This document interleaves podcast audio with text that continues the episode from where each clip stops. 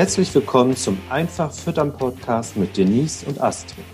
Ein Podcast, der Milchviehhalter, Herdenmanager und Kuhliebhaber dazu inspirieren möchte, Milchviehfütterung spannend zu finden und sich gerne mit Themen rund um die Fütterung intensiver zu beschäftigen. Ja, moin Denise. Hallo Astrid. Schön, dass äh, wir uns sprechen und schön, dass ihr alle wieder zuhört. Im heutigen, äh, in der heutigen Podcast-Folge haben wir uns die Futterkosten vorgenommen. Und, ja, äh, ich bin schon gespannt, was dabei rauskommt, weil das ist ja doch ein sehr allumfassendes Thema. Also da kann man ja stundenlang zu diskutieren, aber wir ja. versuchen das kurz zu halten. Ja, genau. Also grundsätzlich geht es ja darum, genau, der Anteil an den Produktionskosten, der Futterkosten ist ja sehr hoch. Und ähm, vielleicht kannst du ja gleich einfach was dazu sagen. Erstmal, warum du denkst, dass ein Milchviehhalter seine Futterkosten regelmäßig errechnen sollte oder hochrechnen sollte. Und am Ende, ja, ist ja entscheidend, wo kriegt er die Zahlen her oder welche Parameter sollte er überhaupt ähm, mit reinfließen lassen. Und wofür sollte er das tun? Okay, wir müssen das abkürzen oder wie? ja, genau. Ich kann mir ja sonst gar nicht merken, was du am Anfang Okay, dann lass uns doch starten mit, warum denkst du, dass ein Milchviehhalter das im Blick halten sollte? Na, der Hauptgrund ist, ähm, dass die Futterkosten so einen großen Anteil der Produktionskosten einnehmen. Also auf den meisten Milchviehbetrieben sind das ja in vielen Phasen des Jahres oder über die Jahre, je nach Milchpreis, ähm, ja, und nach Kostenblock insgesamt nehmen ja über 50 Prozent der Produktionskosten sind die Futterkosten. Und wenn ich dann knappen Milchpreis habe, dann ist das schon sehr entscheidend, da genauer drauf zu gucken und ähm, auch zu überlegen, ob sich noch gewisse Einsparpotenziale ergeben bei äh, gleicher Tiergesundheit und gegebenenfalls auch gleicher Milchleistung. Und in Schleswig-Holstein haben wir ja den Vorteil, da gibt es den sogenannten Rinderreport. Der wird von den Beratungsringen zusammengestellt. Also jeder Beratungsring im Landkreis erfasst ja die Daten auf seinen Beratungsbetrieben. Und das ist immer sehr spannend. Und da ähm, wird eben auch schnell ersichtlich, was für eine große Rolle die Futterkosten, Grundfutter, Kraftfutter, Mineralfutterkosten letztendlich spielen. Ja. Und Heißt das denn, dass du in anderen Regionen vermutest, dass die Kosten gerade für die Grundfutterherstellung gar nicht ähm, richtig beziffert werden können? Na, das ist regional sehr unterschiedlich. Also es gibt ja Beratungsangebote deutschlandweit, die das anbieten, die Futterkosten zu erfassen. Und dazu gehört natürlich auch die genaue Erfassung der tatsächlichen Grundfutterkosten. Also, dass man nicht nur nach Marktpreisen guckt, weil mhm. gerade im Bereich der Grassilage liegen die Marktpreise oftmals deutlich unter den tatsächlichen Herstellungskosten. Mhm. Und ähm, das ist aber sicherlich nicht überall verfügbar im deutschsprachigen Raum, dass man sich so eine Betriebszweigauswertung, die dann auch die Futterkosten im Konkreten auflistet, ähm, erstellen lassen kann. Zumal es ja auch mit ähm, Kosten dann verbunden ist. Also, die Daten zu erheben oder Ja, na klar. Also das dauert eben pro Betrieb je nach Größe natürlich auch. Aber ich habe damals, als ich das beim Beratungsring selbst immer erfasst habe, ja, für eine BZA immer so drei bis sechs, sieben Stunden gebraucht. Mhm. Und ähm, dadurch entstehen natürlich schon auch Kosten für den Betrieb. Deswegen ist es wichtig, dass man die Daten anschließend auch nutzt. Was ich ähm, aber tatsächlich meinen Betrieben immer empfehle, ist, die aktuellen Futterkosten auch im Blick zu behalten und ähm, ja, die BZA-Daten sind ja schon veraltet. Ne? Da guckt man ja immer rückblickend auf das letzte Wirtschaftsjahr.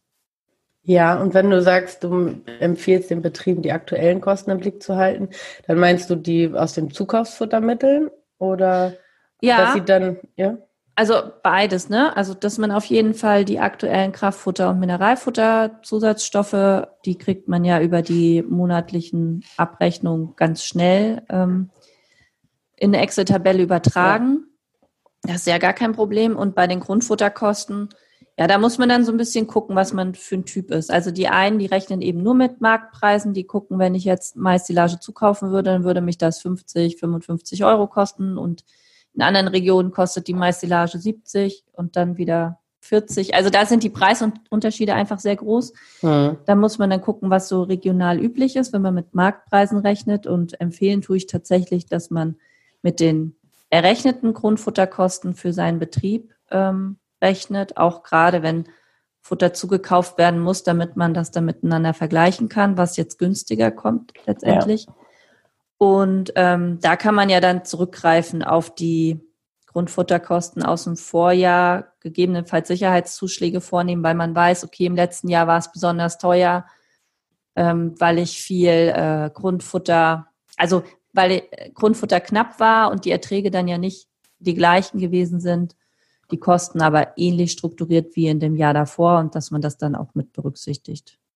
Also ja. man wird nie, wenn man eine aktuelle Futterkostenerfassung machen möchte, mit den tatsächlich aktuellen Daten rechnen können, weil oft füttert man ja schon den ersten Schnitt während des laufenden Wirtschaftsjahres im Sommer beispielsweise ja. und kann ja da noch, also da habe ich jetzt noch nie einen Betrieb getroffen, der sich das dann schon konkret alles ausgerechnet hat, was sein erster Schnitt inklusive Düngung, Überfahrten, Flächen, Pachtansatz, äh, Lohnunternehmerkosten Saatgut ja. etc. gekostet hat.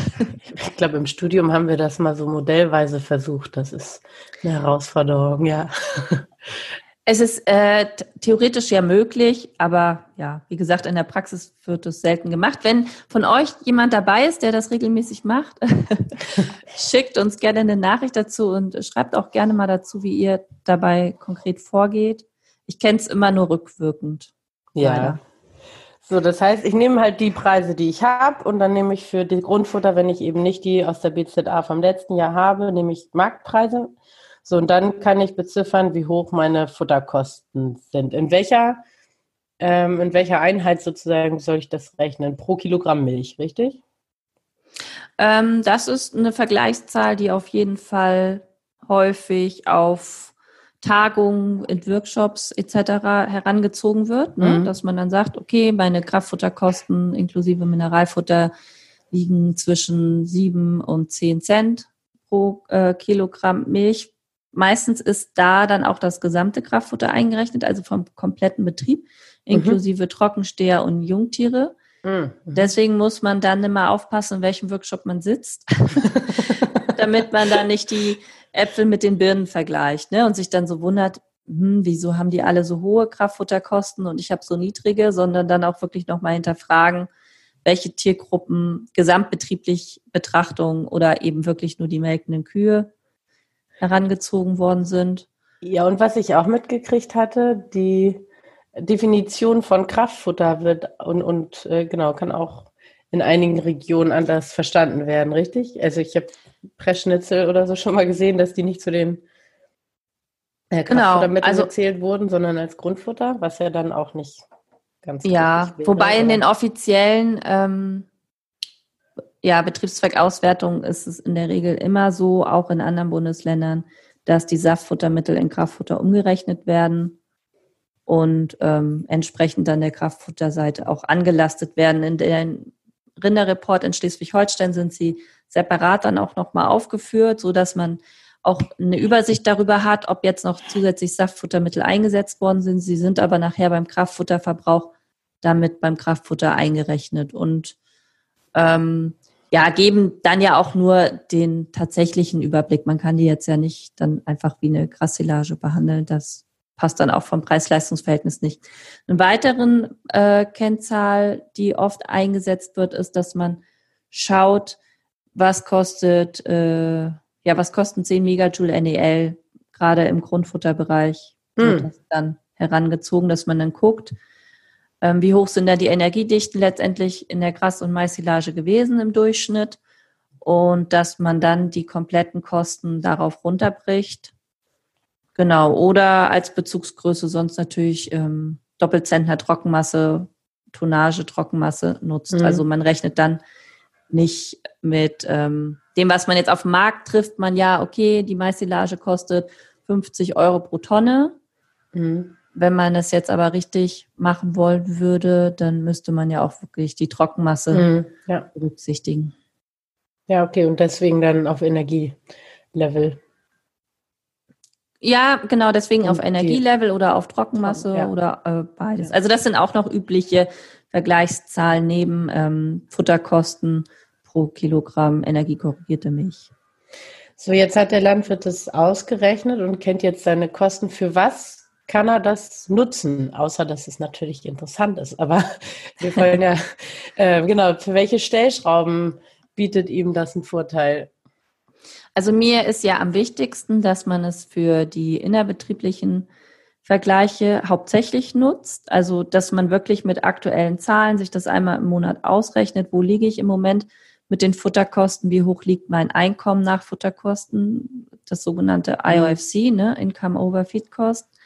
Und ähm, ja, wie entwickelt sich das, wenn ich eine Futterumstellung vornehme, entweder weil ich es muss, weil der Silo alle ist und ich einen neuen Silostock anbrechen muss, oder weil ich es möchte, weil ich ein neues Zusatzfuttermittel ausprobieren möchte, etc. pp. Und da ist es einfach ganz wichtig, im Verlauf ähm, sich die Kraftfutter, Mineralfutterkosten anzuschauen. Ich hatte gerade neulich in der Auswertung, wo wir das auch monatlich machen, einen Betrieb, ähm, da war es tatsächlich so, dass der Kraftfutteraufwand zwar leicht gestiegen war pro Kilogramm energiekorrigierter Milch, aber aufgrund der geringeren Preise im Einkauf waren die Kraftfutterkosten pro Kilogramm Milch dann ja gesunken und dass man das einfach im Blick behält. Kannst du einmal den IOC nochmal so definieren, dass wir alle mitnehmen? Ja, IOFC ist das Einkommen nach Futterkosten. Also wenn ich mir anschaue, was ich für mich Einnahmen am Tag habe pro Kuh, dass ich dann ähm, entsprechend runterrechne, ja, die Futterkosten. Und dann habe ich ja einen Eurobetrag, der schwankt eben je nach Rationsgestaltung und auch nach Milchpreis. Und äh, kann mir dann ja ausrechnen, ja, was ich noch an Cashflow zur Verfügung habe für die weiteren Posten, die auf dem Betrieb anfallen, wie mögliche Direktkosten wären ja Klauenpfleger, Tierarzt, Dippmittel, Verbrauchsmaterialien beim Melken, ähm, Mitarbeiter und so weiter. Also alles, was danach mhm. dann noch kommt, muss ja dann davon gedeckt werden. Und weil die Futterkosten eben so einen großen äh, Posten ausmachen auf dem meisten Betrieb, nämlich oft über 50 Prozent, macht es dann einfach Sinn ähm, zu gucken, was bleibt denn überhaupt übrig von meinen Milchgeldeinnahmen. Ja, und jetzt sagtest du ja aber eben schon für genau für den Vergleich eben bei einer Umstellung würde sich das lohnen. Okay, das heißt, ich habe ja dann quasi wieder das auf eine gleiche Einheit gebracht, richtig? Genau, also das ist ja der charmante Vorteil. Ja, einfach gesagt, ähm, ich habe eine bestimmte Milchmenge, meinetwegen 30, 31 Liter melken meine Kühe derzeit und dann möchte ich ausprobieren, weil die ja, Kalbungen waren jetzt recht viele, Melktage sind leicht gesunken, ob die Herde nicht noch ähm, reagiert, wenn ich Kraftfutter etwas erhöhe, so und dann packe ich 0,5 Kilogramm Kraftfutter drauf, weiß, dass die mich im Einkauf pro Kilogramm 20 Cent kosten, also setze ich 10 Cent mehr ein und wenn die Kühe davon dann einen halben Liter mehr Milch geben und ich kriege jetzt mal, damit ich es einfach rechnen kann, mhm. 30 Cent pro äh, Milchkilogramm oder pro Liter, dann, weil ich gerade auch Liter gesagt hatte, dann äh, habe ich einfach 15 Cent Mehreinnahme und dann lohnt sich das, der IOFC oder das IOFC steigt, das Einkommen mhm. nach Futterkosten. Ja. Und äh, je nachdem, wie viele Kühe ich habe und ja, wie lange ich das mache, sollte dann ja auch der Gewinn steigen. Ja, Gut, das heißt, zur Überprüfung einer solchen Rationsumstellung ist das eine sinnvolle Geschichte. Wie lange muss dann die neue Ration gefüttert werden, dass ich belastbare Zahlen kriege? Kommt wahrscheinlich auf die Änderungen drauf an, ne? Richtig. Also gibt ja so Kleinigkeiten. Ich ähm, nehme ein bisschen den Kraftfutter, äh, die Kraftfuttermenge an oder ich probiere jetzt noch mal ein zusätzliches äh, Futtermittel aus was beispielsweise ein besonderes Mineralfutter oder setze Lebendhefe ein oder was auch immer. Und ähm, da kommt es ganz drauf an, was ich ausprobiere, wie schnell ich das sehe. Ne? Wenn ich jetzt mein genanntes Beispiel mit dem, ich erhöhe Kraftfutter um 0,5 Kilo, was ja schon auch eine ordentliche Futterumstellung ist, das sollte ich innerhalb von vier bis sieben Tagen auch messbar bemerken am Milchtank. Mhm. Ja. Und so. bei äh, Produkten wie Lebendhefe, Pansenpuffer, all diese Sachen, die mehr auf die Tiergesundheit sich positiv auswirken sollen, dauert es oftmals eben länger, es sei denn, ich bin in einer Krisensituation. Also ja. beispielsweise, ich habe die ja, die Kühe in eine azidotische Stoffwechsellage aus Versehen äh, laufen lassen und muss da dann schnell reagieren und dann reagieren die Kühe auch schneller. Ja. Also genau, die tatsächlichen Maßnahmen überprüfen, das leuchtet mir ein. Aber könnte man denn, also das auch für eine, also in der Theorie quasi schon mal durchrechnen? Ist das eine Geschichte, die sich auch schon mal lohnt, die, die du empfiehlst? Also wenn jetzt der Landwirt entscheiden muss, okay, keine Ahnung, will Kraftfutter insgesamt oder den Anbieter wechseln, kann er dann mhm. auch so auf dem, mit dem Blatt Papier oder mein, bleiben wir bei der Excel-Tabelle, kriegt er das da dann schon gut ausgerechnet oder weil er eben nicht weiß, welche Auswirkungen das auf die Milch hat, lohnt sich das eigentlich noch nicht? Das kommt ja immer darauf an, wie gut er sich mit Fütterung auskennt. also ähm, wenn man sich oder wenn man ein gutes Gefühl für seine Kühe hat und sich mit Fütterung beschäftigt, dann kann man das relativ gut vorhersagen. Dann würde ich ja auch immer, so wie ich es gerade gemacht habe, mir schon im Vorfeld einmal ausrechnen, was ich an mehr Milch, mehr Tiergesundheit oder ähnlichem messbar haben muss, damit mhm. sich das für mich äh, mittelfristig rechnet. Ja. Und ähm, aus dem Grund macht es auf jeden Fall Sinn und empfehle ich auch, weil ich das dann ja auch in der Situation jeweils schon so einmal durchrechne mit dem Betrieb. Da brauche ich ja für viele Sachen auch keine Excel-Tabelle, sondern das macht man dann so wie eben im Kopf kurz, ähm, um sich ein Gefühl dafür zu vermitteln. Das muss ich dann auch am Ende raus haben. Ich habe das oft mit so Spezialprodukten, Futterfett oder eine besondere Hefe. Die kosten dann mitunter mal 20 Cent mehr pro Kuh und Tag. Und ähm, mhm. da fällt es dann immer schwierig, also schwer, je nachdem, was das Produkt auslösen oder bewirken soll. Aber ich äh, muss auch da, oder da ist es mein Anspruch, zeitnahen Effekt, der deutlich messbar ist, ähm, merken, weil ich oft hier oben in Norddeutschland aufgrund der nicht allzu hohen Milchpreise sonst das Problem habe, dass das völlig in die falsche Richtung läuft. Dann sind zwar meine Kühe alle super glänzend im Fell und richtig topfit, aber ähm, ja, ich mache damit noch äh, nur Verluste oder mhm funktioniert dann oder lässt sich am Ende nicht darstellen, weil es gibt ja ganz viele tolle Sachen, die man in der Ration einsetzen kann, ähm, was aber oft hier im Norden gar nicht möglich ist, weil die Ration dann so teuer wird, dass sie sich bei den Milchpreisen der letzten Jahre äh, nicht mehr darstellen lässt. Ja. Würdest du denn sagen, dass heute viel zu wenig gerechnet wird? Und wenn ja, womit soll ein Landwirt anfangen? Jeder Betriebsleiter hat ja so seine eigenen Vorlieben, wofür er sich besonders interessiert. Wenn er sich jetzt tatsächlich mehr mit ähm, Fütterung beschäftigen möchte und da mehr rechnen will, dann setze ich natürlich voraus, dass er sich schon auch mit den Trockenmasseaufnahmen beschäftigt, also die regelmäßig kontrolliert. Und ähm, dazu gehört für mich dann auch, dass man sich den Kraftfutterverbrauch Energie korrigiert, in Bezug auf die energiekorrigierte Milch ausrechnet. Also das energiekorrigierte Kraftfutter auf die energiekorrigierte Milch. Das wäre so das Optimum.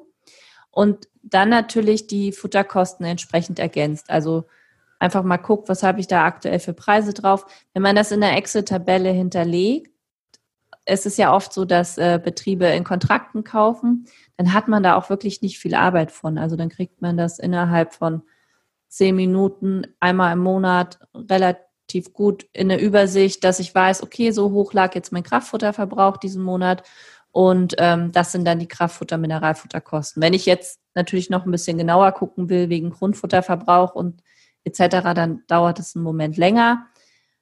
Aber ich glaube, dann hat ein Landwirt schon eine sehr gute Übersicht darüber, ähm, was auf seinem Betrieb in dem Kostenblock passiert und wie beweglich das auch ist. Also das Entscheidende ist ja auch immer abzuschätzen, ich ändere jetzt was, ist das nur eine kleine Stellschraube oder ist es am Ende doch ein großer Hebel, weil ich am Ende des Jahres dafür nicht nur bei 200 Kühen 5000 Euro zusätzlich zahle, sondern plötzlich 25.000. Und mhm. ähm, das sind so zum Beispiel, wenn man Produkte bei den Vorbereitern einsetzt, um Milchfieberprophylaxe zu betreiben, weil es anders scheinbar nicht möglich ist, mit der Rationsgestaltung allein das hinzubekommen, dann bin ich da eben schnell in einem Preisbereich von 20 bis 30 Euro pro Kuh Einsatz. Mhm. Wenn sich das rechnet, weil ich andere Prophylaxe-Maßnahmen reduzieren oder ganz weglassen kann, dann ist es okay.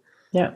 Aber ähm, andernfalls ist es eben, also wenn ich es eigentlich auch über eine gute Rationsgestaltung hinkriegen würde mit dem gleichen Effekt, ähm, ja, dann ist es genau viel zu teuer und dann kann ich da lieber was ganz anderes mitmachen, ne? weil der Hebel dann einfach sehr groß ist. Und da muss ich als Landwirt oder das empfehle ich dann den Betrieben auch immer, sich das ähm, zu verbildlichen und dabei unterstütze ich dann ja auch gerne. Ja. Weil ich das auch immer faszinierend finde, was da manchmal für Zahlen, also auch für große Zahlen rauskommen. Ja, gut. Ähm, ja. ja. Ja, das klingt äh, spannend.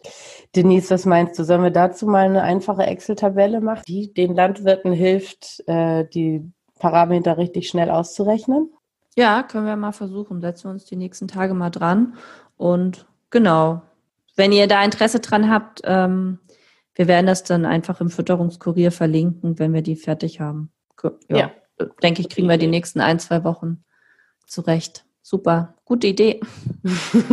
Kam mir gerade so. Ich mag Excel-Tabellen. Ja, schön, ich auch. ja, gut. Haben wir auf der Reise, natürlich haben wir jetzt nicht alles angesprochen, aber was möchtest du noch abschließend sagen? Ja, letztendlich genau. Also wir können jetzt ja hier nicht so in dieses Detail gehen, was darf jetzt was kosten, weil es wirklich regional total unterschiedlich ist und ihr hört uns ja jetzt im Norden und ihr hört uns im Süden und da ist es dann einfach ähm, Quatsch zu sagen, naja, eure Kraftfutterkosten müssen da und da liegen.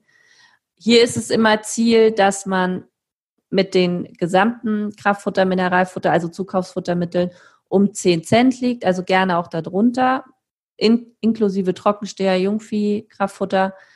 Mhm. Ähm, das kommt immer aufs Jahr an, ob man das schafft.